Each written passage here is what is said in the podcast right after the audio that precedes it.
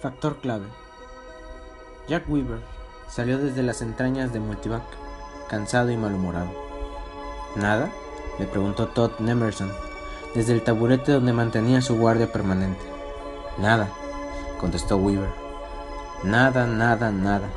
Nadie puede descubrir qué pasa, excepto que no funciona, querrás decir. Tú no eres de gran ayuda ahí sentado. Estoy pensando, pensando.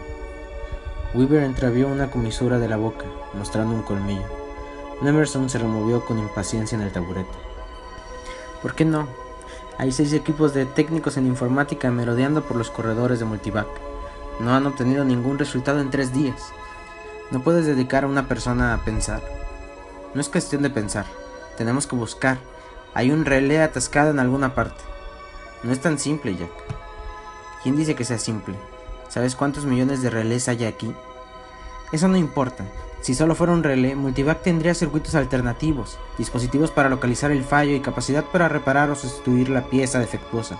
El problema es que Multivac no solo no responde a la pregunta original, sino que se niega a decirnos cuál es el problema. Y entre tanto, cundirá el pánico en todas las ciudades si no hacemos algo. La economía mundial depende de Multivac, y todo el mundo lo sabe. Yo también lo sé, pero ¿qué se puede hacer? Te lo he dicho, pensar. Sin duda hemos pasado algo por alto. Mira Jack, durante 100 años los genios de la informática se han dedicado a hacer de Multivac una entidad cada vez más compleja.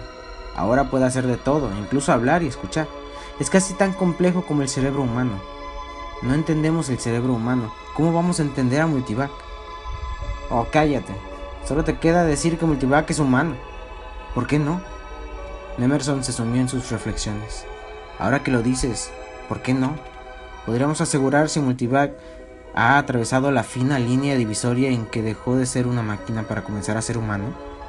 ¿Existe esa línea divisoria? Si el cerebro humano es apenas más complejo que Multivac y no paramos de hacer a Multivac cada vez más complejo, ¿no hay un punto donde... Dejó la frase en el aire. Weaver se puso nervioso. ¿A dónde quieres llegar? Supongamos que Multivac sea humano. ¿De qué nos serviría eso para averiguar por qué no funciona? Por una razón humana quizá. Supongamos que te preguntaran a ti el precio más probable del trigo en el próximo verano y no contestaras. ¿Por qué no contestarías? Porque no lo sé, pero Multivac lo sabría. Hemos dado todos los factores. Puede analizar los futuros del clima, de la política y de la economía. Sabemos que puede. Lo ha hecho antes. ¿De acuerdo? Supongamos que yo te hiciera la pregunta y que tú conocieras la respuesta, pero no me contestaras. ¿Por qué? Porque tendría un tumor cerebral, respondió Weaver. Porque habría perdido el conocimiento. Porque estaría borracho. Demonios, porque mi maquinaria no funciona. Eso es lo que tratamos de averiguar en Multivac. Estamos buscando el lugar donde su maquinaria está estropeada. Buscamos el factor clave. ¿Pero no lo has encontrado? Nemerson se levantó del taburete. ¿Por qué no me haces la pregunta en la que se atascó Multivac? ¿Cómo? ¿Quieres que te pase la cinta? Vamos, Jack, hazme la pregunta con toda la charla previa que le das a Multivac. Porque le hablas, ¿no? Tengo que hacerlo, es terapia. Nemerson asintió con la cabeza. Sí, de eso se trata, de terapia. Esa es la versión oficial. Hablamos con él para fingir que es un ser humano, con el objeto de no volvernos neuróticos por tener una máquina que sabe mucho más que nosotros.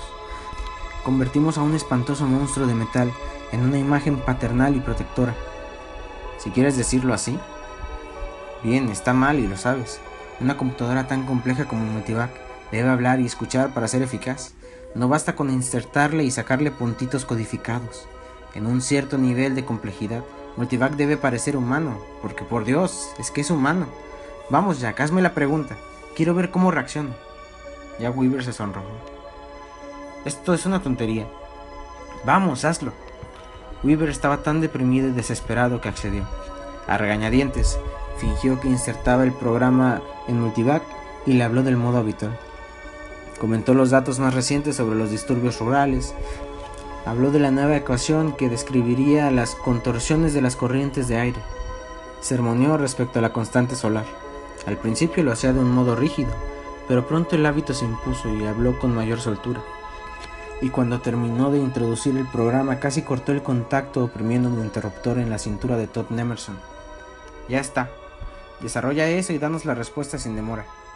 Por un instante, Jack Weaver se quedó allí como si sintiera una vez más la excitación de activar la máquina más gigantesca y majestuosa jamás ensamblada por la mente y las manos del hombre.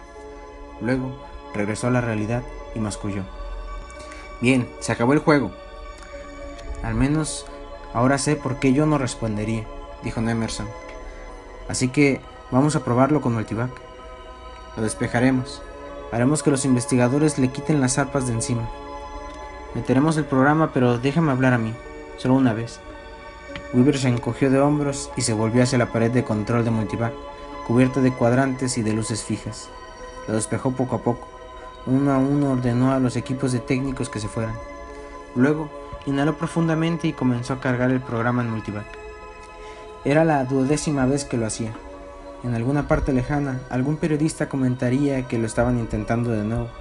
En todo el mundo, la humanidad dependiente de Multivac contendría colectivamente el aliento.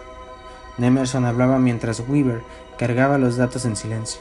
Hablaba con soltura, tratando de recordar qué había dicho Weaver, pero esperando el momento de añadir el factor clave. Weaver terminó y Nemerson dijo con un punto de tensión en la voz. Bien, Multivac, desarrolla eso y danos la respuesta. Hizo una pausa y añadió el factor clave por favor. Y por todo Multivac, las válvulas y los relés se pusieron a trabajar con alegría.